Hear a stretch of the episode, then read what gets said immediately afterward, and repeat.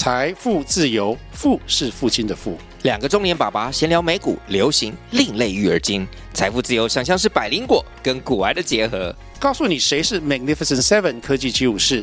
你该买瘦瘦比双巨头吗？从马斯克到泰勒斯，从华尔街到好莱坞，我们都追得上。新的一年听新的 Podcast，让我们一起财富自由。富是父亲的富哦。Hello，大家好，这是 A 徐徐，我徐大家好。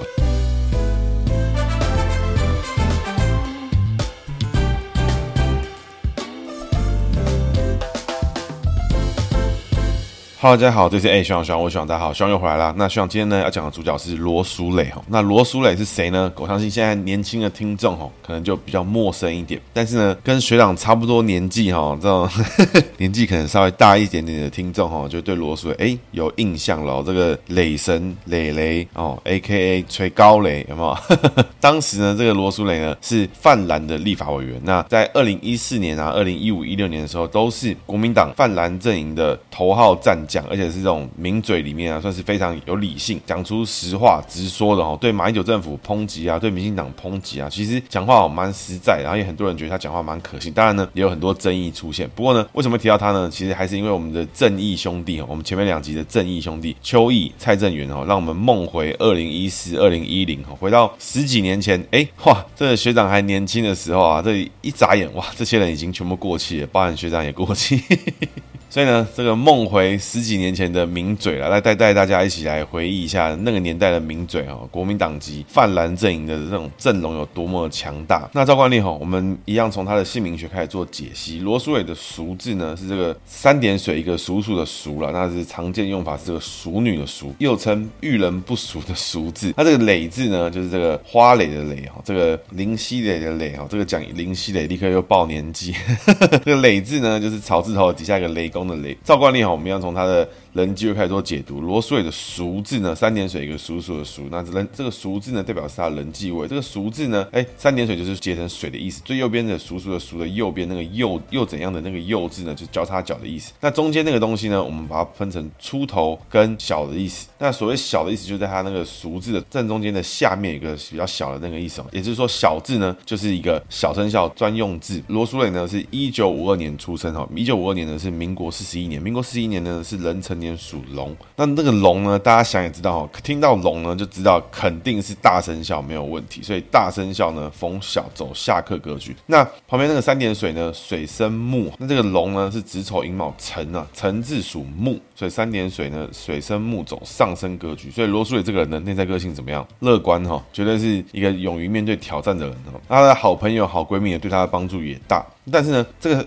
大生肖逢小走下克格局，所以他的内在个性呢，暗藏一个什么？藏一个这种这个老大气息、大姐头气息啊，在团体之中呢，哎，时不时会爆发出一股气息，让大家知道这个是霸王色霸气，他是一个暗藏的一个大姐头。那出头呢，属龙逢出头哦，绝对是好的格局。但是呢，外在走上克格局，也就是我们这个淑字最右边那个交叉角。那这个交叉角呢，上克格局走一个想太多、纤细敏感。那在外在的时候呢，最常出现的情况是什么？就是他都会有偶像包。服啦，注意自己的外在形象啦，打理的想要哎做什么事情就要穿的像什么样子啦，他是一个很重视形象的人。那相对哈，这个淑字的这个又怎样的又交叉角呢，在他的外在格局出现的时候呢，那外在格局呢对应到女性哈，刚好就是他的异性缘。所以如果罗淑蕾是喜欢男生的话呢，哎，他对于另一半的想象呢，跟他的要求就会比较多。那这罗苏伟呢，如果是喜欢男生的话，可能要碰到霸道总裁。不过罗苏伟呢，他看起来蛮会赚钱的，所以要你要霸道也霸道不起来啊。更何况罗苏伟呢还是会计师啊，总裁。看到他可能腿都软了，当然也有新闻查到过，说他可能是哎有这个女性的闺蜜啊，这个过从甚密啊，这个部分属于个人的情感部分。不过如果他是喜欢女生的话，那两个人的感情发展的应该会挺不错的哈，这种很有互补的感觉存在。那接着我们讲他的工作位，工作位这个蕾字呢，草字头，然后一个雷公的雷哈，那这个草字头呢，哎就是一个草原的这个这个意思嘛。那所以龙呢是天上飞，那天上飞的东西呢掉到草地上哦，这个虎落平阳哦，尚且被狗欺哈，那这个龙。龙落平原会怎么样啊？这个很简简单哈，我们就要回看一下哈，这个虎落平阳被犬欺的上一句是什么？那很简单，那这句话就是我白眉鹰王今天啊，对这今天的节目完全没有帮助，只是我暗埋的一个梗。龙落平原呢，一样走上克格局哈。那这个雷字呢，里面有个雨字，这个雷字呢，草字头解成平原嘛，那底下那个雷公的雷呢，我们把它拆成雨跟一个田的意思。那雨跟田有没有就是什么？就是雨多田啊，这跟今天节目一样没有关系哈。那这个雨字呢，我们等一下来解。这个田字呢，产五谷。龙呢，吃不吃五谷？不吃。吃不吃肉？不吃。那这个龙是怎么样？龙是吸空气就饱嘛？没错，龙逢日月土珠哈。所以呢，龙是吸天地精华哈，吸日月精华。所以呢，龙吃到五谷一样走不得时，走上克格局。所以罗苏蕾呢，在他的财位部分一样走上克格局，做事情呢细心谨慎，想得多。哎，对于他做的事情呢，会花很多时间去追求完美。累字里面还没提到的地方是哪里呢？就是那个下雨的那个雨字。那龙呢是跟雨是非常喜欢的，因为下大雨的时候呢，就是龙来了嘛，水龙哦，然后这个龙字往往是跟水是有相关的。如果呢下大雨了，哎，可能就龙要出现。龙一出来的时候呢，就会打雷啦、下雨啦，所以跟气候有关的时候，跟跟龙八九不离十是有关系。所以龙呢是喜欢下雨的。所以呢，罗水的累字呢逢双上克，财位部分呢走上克格局，但是外在工作位呢一样走上克格局。所以呢，做事情呢绝对是非常非常细心谨慎，追求完美哈，绝对追求一个细致到不行，非常细心的人哈。但是呢，又藏了一个好格局在不阴不阳的地方。所以整体来说呢，他是一个非常追求完美，做事情非常慢、纤细敏感啊。哎，对于细节非常的敏锐，数字一不对啊，马上就感觉到。但是呢，工作里面暗藏贵人，又是他喜欢的地方。所以一旦他喜欢跟认同这个工作环境的话，他越做呢，贵人越多，他越做呢，看到越多机会。所以呢，细心谨慎这个东西，如果他能够把它当成他专长发挥的时候呢，哎，罗水的累字哦会变得超级强，因为里面的暗藏贵人。但是呢，只要走走进一个适合上课之人工作的环境的时候，哎，罗水就直接发飙。所以呢，罗水呢，他的生涯来发展呢是会计师，确实啊，以细心程度来讲的话，会计师非常的适合他这个累字。那我觉得选的真的是六六六啊，这个工作环境是蛮适合他的。那整体来看的话，罗苏蕾哈内在个性乐观，做事情呢纤细敏感偏慢。整体来说的话，他名字里面缝了多处上课格局哈，是一个很容易受到外界的影响啦、舆论的压力啦、别人的片只言片语，他就会觉得说啊不开心不爽，受到影响啦等等。但是呢，他的个内在个性十分的乐观，所以乐观加上课，往往哦我觉得会变成一个更惨的情况。也就是说，哎，他明明就很受这些外部的因素影响，但是呢，他自己又觉得说我自己做的是对的，我做的是好的，我要面对挑战，这些都是我的压力啊、哦，就把自己搞得非常辛苦。那我觉得这是罗苏蕾需要去面对的课题。那另外哈，我相信很多人会听过一个说法，就是说这个俗字呢，哎，姓名学里面讲说用到俗字哈，女用俗哈，叫做遇人不淑。那所谓什么叫遇人不淑呢？其实我们的门派里面也有讲过这个说法。那我个人呢、啊，因为就已经有碰过朋友啦，或者是有客户啦，或者是听众或者亲戚，就是认识的人里面，哎，女女生呢用这个俗字，那啰嗦也确实也用这个俗字。那他们有没有遇人不淑的情况？其实呢，我觉得往往哦不会，因为你碰到这个情况，什么叫遇人不淑？遇人不淑有很多说法，成语的翻译的话呢，所谓遇人不淑呢，就是她嫁了不好的丈夫啦，碰到不适合的对象跟另一半的时候，或者是说，哎，对方对她其实并不够好。的那种感觉，也有可能是男生碰到不够好或怎么样，但是呢，一般来讲都是女生碰到男生比较多，是不是名字里面用到“俗”字的人呢？哎，这个三点水加“叔叔”的“叔”，就是常碰到遇人不淑的格局。我自己的感觉啦，我自己反而会觉得说是这个名字里面用到“俗”的这个女生哦，她自己的人生、自己的这个生活过得这个非常的滋润，非常的好，非常的这个有自己的想法啊。我想要去这里玩，我想去那里玩，我想要去做这个事情，我想要做那个事情。然后，哎，就算有了感情之后呢，哎，她的另一半怎么想？她其实也就是哦，OK，好。我听到了，但是我还是想做我自己的事情。所以这种人，其实你说他是遇人不淑吗？其实我觉得不是，而是说他的生活自己过得也很圆满，他未必是不好。当然也是有很衰的人，或者碰到不好的。那我觉得这个不管是姓名学的好或坏，其实都会碰到。但是这个俗字呢，确实很容易在感情面里面碰到一种情况，叫做哎，你觉得对方永远是不够好，或者是我自己的事情做了很多，我没有把对方当成重心。那理所当然，对方也未必会把你当成重心。所以这个时候呢，彼此可能都会有其他的重心存在。那关系之中呢，哎，就结果论来讲，你会觉得说好像有一点遇人不淑的感觉，但其实我觉得两个人的相处之间呢，只要这两个人都是快乐开心，然后都能接受这个现况，我觉得这个遇人不淑其实问题不是这么大。有可能举例来讲，你在过去姓名学还在发展阶段，可能是什么哎明末清初宋朝，我不知道他们什么时候开始讨论这件事情。但是那个年代呢，你一个女生一个黄花大闺女，然后嫁给一个男生之后呢，哎，她名字里面用了淑，她喜欢这个骑马射箭吟诗作对，那这时候她的另一半那个男生可能也会觉得很在他的生活中。没有参与的过程，然后就会去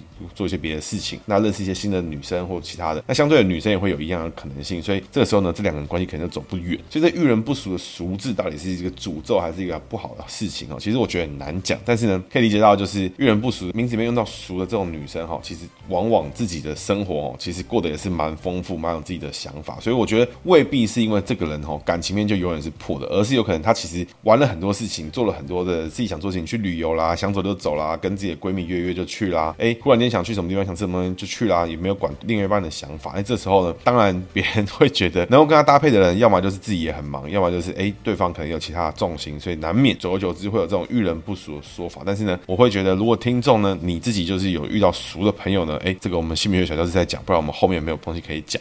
那接着呢，我们总结一下罗淑蕾这个姓名哦，他的人际位哈，其实内在个性非常乐观。如果是他喜欢女生的话，哎，根据上面的这个八卦周刊什么显示的哈，哎，喜欢女生的话，其实呢感情啊可能会过得蛮不错的。如果他喜欢男生的话，这个偶像包袱啦，需要碰到一个够强势的总裁啦，那我觉得才有机会。所以呢，这个需要才华之外呢，你还要需要有一点强势的个性，罗素伟呢才会觉得哎可以接受。那这个累字呢，在工作里面呢，其实逢双上课，外在上课，内在上课，所以财位呢想很多，做事情想的很多，做事情的表现的时候呢，也是细心谨慎，做的很不错。但是呢，工作要暗藏一个贵人的格局哈，龙逢下大雨哈，哇，这个一摸就是九条下大雨，很猛啊，不简单。那这下大雨呢？这对于罗淑蕾来讲的话，就是工作越做贵人越多。其实这个雨字呢，应该是罗淑蕾的姓名之中跟那个三点水一样强的地方哦。那所以各位可以看到，罗淑蕾确实是喜蛮喜欢三点水，因为龙呢跟水确实是有点关联的，因为水生木走上升的格局。那接着哈，我们稍微介绍一下罗淑蕾的故事的。其实我还蛮喜欢他的故事的哈，因为他是一个非常经典的专业人士走向政治之路的一个路径。那罗淑蕾呢，刚前面提到哈，他是在一九五五年出生，他是其实是在大同区。那我基本上写说他是阳明山上出生，然后他是在大稻埕长大。那他的爸爸呢，在万华从事这个洗染业，所以家里好像还蛮有钱的。不知道为什么呢？他去基隆读了女中之后呢，诶，在考试的过程中，他的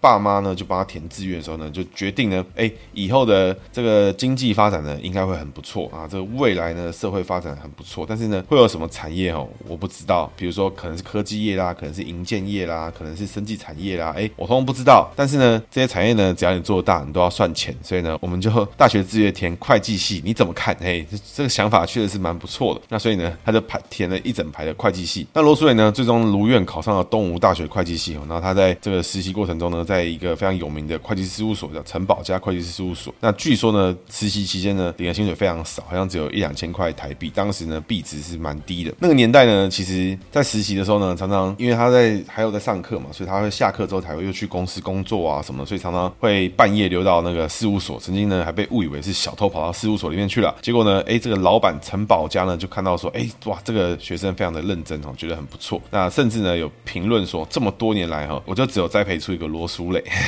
那这罗淑磊呢，在他创业之前呢，曾经还到外商机构担任过财务主管啦、副总经理啦，然后还说是这个当时呢，这个外商机构呢，还是台湾第一家进口美牛的公司哦。所以在那个年代呢，处理美牛争议的时候呢，哇，罗淑蕾跟鬼一样，非常的厉害。那罗淑蕾呢，因为会计师事业呢，其实他做的很不错。那慢慢的呢，其实也越做的越来越好。在一些专访之中有提到他一些过往的家庭，因为前面他家庭其实就提就提到他爸爸的事情哦。其实罗素也在他很多专访里面都提到他的阿嬷。那他阿嬷呢，其实是一个无照的中医师，因为那个年代的很多人哎，在私塾啊或是一些奇怪的地方学到了中医技术，但是其实呢，这边并没有受到政府的认可。但是呢，这些人其实还是一些老中医啊，厉害的。这个罗素的阿嬷呢，其实是一个人非常 nice 的人哈。那曾经呢，罗素也就常看到说，这个阿嬷呢，哎，会把这些路边啊、万华的这个流浪汉啊带回去洗澡啊，让他们睡在家门口的走廊啊，给他们钱啊，或给他们饭吃什么的。那那时候呢，罗素伟就搞不清楚状况，他觉得说流浪汉一天到晚在门口又没有在干嘛，很奇怪，很不开心。罗素伟呢，就在小一的时候呢，就把水泼到走廊上面泼湿，哇，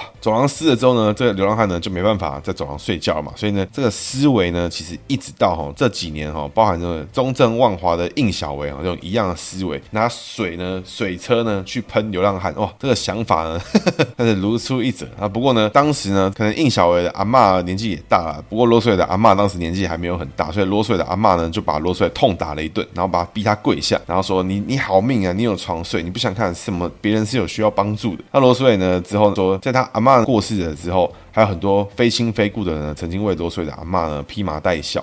甚至呢，他阿妈给他很多想法，比如说，哎，去拜拜的时候呢，看到流浪汉就会给他们十块、二十块。那罗苏蕾呢会跟阿妈说，阿妈为什么要那么笨？因为这些人都是骗人的，都是骗钱。但是阿妈说，如果你因为这个想法呢，哎，就不愿意帮助别人的话，那如果你今天真的因为这样，你错过了需帮助需要帮助的人的时候，那你这辈子怎么办？那罗苏蕾呢就颇有感触。那我觉得这阿妈真的是蛮有智慧的。罗苏蕾，这我们前面提到，他在外商集团当过这个经理啦，后来自己呢就创业呢，开了会计师的事务所。那他那时候呢，哎，拿到第一份薪水呢，哎，就希望呢可以提高这个妇女相关，因为在整个产业里面，整个台湾当时呢都是重男轻女嘛。当时呢，罗苏蕾就把第一份薪水呢捐给妇女薪资。那后来呢，也因为这个关系呢，就慢慢的呢就成为了妇女薪资的财务长，然后就认识了这个李永平，那是这个前亲民党的立委。那因此呢，哎，莫名其妙的就开始了政治之路。其实呢，这个罗苏蕾哈，他其实我觉得他是一个应该是本业上非常厉害、非常精明的一个人哈，因为他在二零零四四年的时候呢，罗苏蕾当选了台北市的会计师工会理事长，那也是第一次呢，在这个会计师工会理事长里面呢，有女性任职会长、理事长的这个等级。那在二零一零年到二零一五年间呢，罗苏蕾呢是台湾中华民国会计师公会全国联合会的理事长，所以他的整个关系哦是很不错的。但是呢，这个东西可能也跟他去从政有关，因为在两千零二年的时候呢，当时呢就被亲民党拉拢过来，然后代表亲民党呢去竞选台北市议员。那这关系呢，可能是因为在前面妇女新知李永平介绍的情况之下呢，哎，参与。这个活动，所以当时呢有连任的黄珊珊，也有这个罗淑蕾。那当时看起来应该是在选整个北区还是哪里啊？所以他那个时候因为没有配票的关系，所以黄珊珊呢拿到了第二高票。那因为没没有配票关系，所以罗苏蕾呢就没有拿票就不够，只差了九百票，应该是落选投了。也因为这个原因呢就没有当选到议员。那两千零四年呢排到不分区，那因为是亲民党，所以票不够，所以一样呢没有当选，只成为了落选投。那之后呢就非常有意思啊，为什么呢？因为在两千零四年的时候呢，国民党跟亲民党还是分开去。做提名，但是呢，他们是有国亲合，那提名的部分当然互相整合一下，但是政党票还是各自开。但是在两千零七年的时候呢，当时呢，国民党跟亲民党的合作呢，提出了一个叫国亲联盟。那国青联盟里面呢，其实有一些蛮严谨的一些想法跟思维啊。那我觉得跟现在这种新闻媒体啊，或是这种郭台铭、柯文哲在信口开河的什么蓝白合哦，是完全不一样的哈。在两千年的一月二十二号的时候呢，国民党的马英九跟亲民党的主席宋楚瑜，当时两位都是主席，那签署了国青联盟协议哈，那国青联盟协议呢，在当时呢签订了四点草案，第一点是整合在野力量，稳定台湾政局，开创两岸和平契机哈，然后这国民党、亲民党要在因此合作。其他三点呢是跟政策、立法院还有选举方面进行合作。在两千零七年的四月呢，哎，达成了七点共识。第一个呢，国青联盟哈依协议进行，追求立法院席次过半。第二点呢，区域立委哈以最大胜选机会为考量，如果两个地方呢国青哈都有现任立委登记选举的话，以协调或民调方式产生，如果没有现任立委，则是以各政党登记为优先。那第三点呢，不分区立委哈，名额由两党协商哈，如果有共识的话呢，向中选会登记，以国民党的名义登记。名额没有共识的话呢，国青呢是各自登记。区域立委的协调时程呢是在两周之内完成的。总统大选的话呢，国青联盟共同努力争取两千零八年的总统大选胜利。那第六点呢，国青合并哈，国青两党呢依上述原则处理立委提名复选。那在第六届立委任期结束的时候呢，国青协商正式合并。那第七点呢，生效程序是国青两党呢循党内程序通过后，视为生效。所以这算是第一个哈，我觉得这怎么讲叫做一中框架，就是第一个一个中国国民党的框架，就是大家都中国国民党，不要分那么多。我们呢，哎，要整合起来抵抗外侮的感觉哦。各位可以从这种九二共识啊，这一中各表里面呢，就从这边可以看到这七点共识，就可以知道这国青联盟就是你们最终呢，我们今天哎，我们是各自合作，我们哎呀，就是以这个最大福祉哦，追求这个我们华人的一统。然后呢，在这个事情完成之后呢，我们始终呢要合并。那这个算是一个国民党跟亲民党呢，首先呢给大家演示一次什么叫做这个一中各表九二共识。那这个国亲合作啊，国共合作啊，类似一样概念哈，只是框架大小不同。设下了彼此的框架之后呢，哎，请问各位国亲最后有没有合？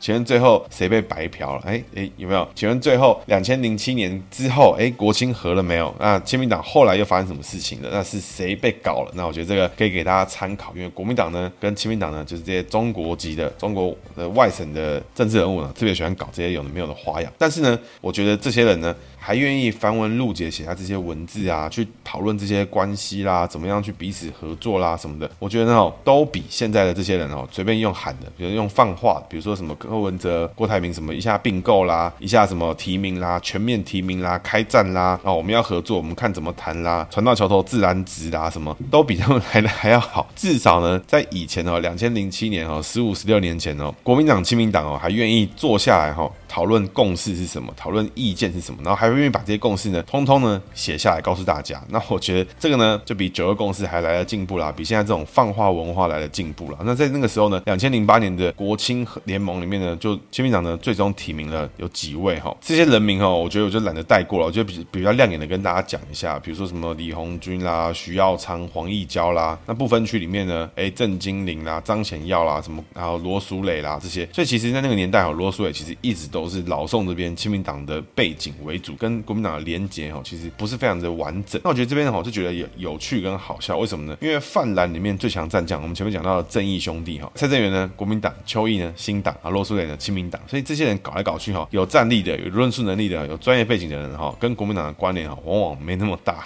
那罗淑蕾呢，在那个年代哈，他在两千零七年的时候呢，正式呢以国亲联盟的方式呢排入了不分区的。名单之中哦，那罗淑蕾呢就顺利的当选。零七年当选之后呢，他就当了四年嘛，因为是零八年选举。那在二零一一年的时候呢，哎，在台北市第三选区，第三选区哪里呢？就是我家住这边啊，中山北中山这里哈。那以不到零点六趴的差距哦，爆冷门击败哈当时的蒋孝严哦。那蒋孝严呢，就是是谁呢？就是张孝严，就是我们蒋万安他爸。那也是在那个时候呢，在这一区呢非常强悍的一个角色哦。但是呢，在选举的初选呢，国民党初选哦，是由罗淑蕾击败蒋。孝元，所以蒋孝元呢，最终呢退出了初选，然后全力呢辅选罗淑蕾。那二零一二年的时候呢，罗淑蕾呢就当选了立法委员哦，打败了简于晏，而且当时呢是台北市的最高票。所以罗淑蕾呢陆续续当了这个好几年的立委。那他在二零一六年的立委初选的时候呢，哎，在拿过台北市最高票之后，哎，又有专业的技能之后呢，哎，最后发生什么事情？啊，二零一六年王子回归啦，蒋万安呢从美国回来哈，然后最终呢输了一层哦。大家的我们这一区中山北中山军宅哈非常多的地方。发生了什么事情呢？啊，大家看到这个王子回归啊，这个众望归一，众望所归啊，爽啊，投啊！所以呢，蒋万安呢就在初选之中呢，因为他完全没有任何政治政治资历之下呢，就把罗淑蕾直接刷掉。所以呢，罗淑蕾呢就从二零一六年之后呢，从政治舞台之中呢去退休了。那罗淑蕾呢，就是在也是从这个时候呢，他是最后一位哈国青联盟的身份，从二零一六年结束之后呢，国青联盟哦正式结束。所以从两千零八年开始哈，两千零七年的时候开始。协商，国亲联盟开始成立。两千零八年呢，国亲联盟正式瓦解，亲民党正式的泡沫化。哈，那这个在二零二零年的时候呢，亲民党正式的哈，完全完完整整的离开了立法院的席次之中。哈，那我觉得这个也可以看到老宋哦，从两千年开始，哎，那个时候哇，声势红极一时啊，可以无党籍身份哦，可以吊打两大党，然后拿到民调第一高票。所以我觉得宋楚瑜无论如何，在什么情境之下都很有可以给柯文哲参考的地方。但是呢，有很多也有很多可以值得对比的地方啦。各位可以想见一件事情哦，就是你可以看到为什么宋楚瑜哦，从两千年开始，两千零四年、两千零八年，然后二零一二、二零一六、二零二零，每年都在选啊，选到最后还可以搭复仇者联盟来个终局之战哦。那为什么呢？其实无非哈，宋楚瑜就是为了他的亲民党，为了这些老班底哈，为了他们有一席之地，然后他去努力，还是为了冲不分区的选票为主啊？那你说宋楚瑜在不在意他的政坛影响力？他在不在意？他当然在意，但他在在意的是什么？他在意的是。他这一群人代言的这群人之中的声音能不能被这个社会听到？但是呢，我觉得相对的哈，柯文哲他在意的是什么？他只在意他自己。所以呢，其他人呢，对他来说全部都是狗跟太监。那我觉得这个感受哈，我觉得很明显。那我觉得也不是攻击柯文哲，柯文哲本身有没有魅力，一定有嘛，不然怎么选混到现在？但是呢，你是为了团队，还是团队是为了你？我觉得各有各的看法，各有各的想法。如果你觉得你希望的就是一个整个团队呢，哎，都是你的狗跟太监，哇，那你是当皇帝的哇，爽啊，当雍正的哦，那。或者这种方式呢，其实就蛮符合你的需求。但如果你是觉得，哎，大家是团队，我们要互相 share 彼此 cover，或互相 share 彼此的压力，互相 cover 彼此的缺点、缺陷，适合。然后有的人做组织，有的人去干嘛？我们经营自己的团队。那老宋呢，很努力的去以个人的魅力之下去撑起亲民党这个招牌。但是呢，最终呢，看起来是在二十年后哦，还是撑不下来这个事情。那确实，老宋是以一人之力去做这件事情。那我觉得，首先呢，必须以他给个赞啊，我觉得这不过分。那罗淑蕾呢？他的政治生涯呢，从两千零二年开始选台选台北市议员啦，然后没有落选啦，选不分不分区啦，落选啦，开始从两千零七年开始当了立法委员，从替补进来的，开始跟国亲和什么的，一路呢走上政治之路，走到二零一六年正式结束之后呢，哎，他在初选的时候政他又退出了政坛，那开始做他自己想做的事情。那之后呢，根据维基百科显示哦，罗淑蕾呢是投身于绘画的。那在他的专访中有提到，其实罗淑蕾一直以来是非常喜欢画画的人，从小呢他就喜欢画画。不过呢，这个大学志愿呢都填了会计系，没有办法填美术系，所以他就只有在这个退休之后呢才能开始画画。二零二二年呢，就蒋万安选市长期间哈，其实呢罗素伟呢还有出来帮他忙。那甚至呢，在国民党呢，在蒋万安呢辞去立法委员之后呢，他还表态愿意回来做缺额补选。不过最后呢，哎，是王鸿薇获得征召，然后胜选了这一次的选举。那我觉得罗淑蕾这个人哈，我觉得他有非常多的一些有趣的地方哈，我觉得跟大家分享一些他过往的专访。那罗淑蕾呢，在一个专访之中哈，被问到一个问题说，你是否要给一些希望当政治人物的年轻人一些意见？你觉得需要具备什么条件，才不会沦为政党左右的棋子，而不会愧对自己的良心？那罗淑蕾呢是说，首先你自己本身要有经济基础，不会有后顾之忧，才能全力以赴。不然政治哦是很黑暗的，你会在从政过程中谋取许多好处，去为某一些财团护航。当你在为后路担心的时候，都会影响到从政的最初的理念。那也有人问他说：“哈，你为什么会当初想要投入立法委员的工作呢？”罗素也就回答说：“哈，我来担任立法委员呢是非常偶然的，在生涯规划里面没有这个事情。他本身呢是会计师，也当过会计师公会理事长，当过全国联合公会的理事长。那其事务所呢经营得很不错，那也有他的知名度跟专业。当时呢，台北市的副市长李永平问他为什么不出来服务社会，因为国会呢需要看得懂预算的会计师去监督政府的支出。因为其实呢，如如果大家没有发现的话呢，罗淑蕾呢是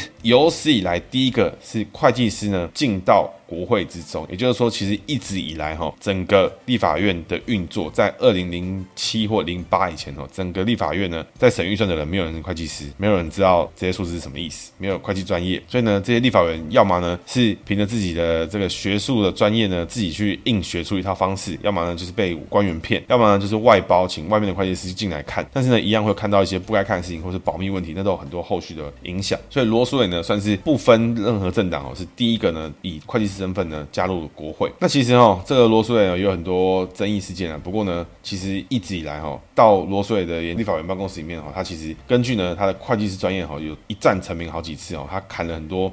什么金管会啦，什么农业金控亏损啦，烟酒公司假本票啦，汉翔公司假报表啦，所以一个立法委员呢，会不会看懂会计报表呢？其实真的很严重。各位哈，如果没有会计专长，或是不知道会计师怎么工作的人哦，其实你们会很难理解说会计师对于数字的那种敏感性跟敏感程度啊，比如说存货啦、库存啦，然后什么账怎么做啦，什么前前后后啦，然后这种怎么样让数字看起来合理啦，或是什么是数字家都看起来不合理啊？怎么样看出一些端倪什么的哦？其实这个专业程度呢非常高，因为有的会计师。呢，他就是哎记账，大家都以为是这样，但是呢，更厉害的会计师会当成顾问啦，会给你一些建议啦，会告诉你存货啦、成本啦什么，给你很多非常有用的建议。所以呢，这个一个会计师确实啊，跟他父母当时在帮他填志愿的时候的概念是一样的哈。哎，这个什么产业会长大，我们不知道，但是呢，碰到的钱一定会越来越多，所以我们先填会计系好了，确实是蛮有道理的。那回到我们现在二零二三哈，想到就觉得有点哀伤，为什么呢？因为这个现在的政治环境哈，就是在讨论一些很烂的东西，就是我是。不知道大家怎么看啦？因为选总统的这个总统候选人啊，这个议题之中，我觉得都非常的废。那以前呢，在二零零四四年、零七年的时候呢，国清河哦，和怎么和还有规矩来看哦，像蓝白合哦，就是用喊价乱喊一通，不知道在干嘛。那我们梦回二零一四年哦，那一年我们打倒名嘴有谁哦？蔡正元啦、邱毅啦、罗淑蕾啊，都是那种电视新闻之中哦，会帮国民党这讲很多好话了。那那个时候呢，罗淑蕾已经是相对理性中立，但是呢，还是很多时候他是支持国民党为主。所以那个时候，其实这些泛蓝的名嘴哦。在那个年代呢，慢慢的都被淘汰掉。那直到现在哈，我们剩下泛蓝名嘴剩什么？朱学恒啦，什么？哎，我也不知道该怎么讲。但是呢，在那个年代呢，其实曾经一度，大家要去回想一下，在二零一四年以前，那附近呢，泛蓝的名嘴是有很多是有论述基础啦，有学术能力的啊，有办法去思考，办法去想，只是未必他们的想法跟他们的初衷是跟我们的一是一致的，甚至他心中的中华民国跟你想的可能也是不一样。但是呢，曾经他们也是有论述能力的。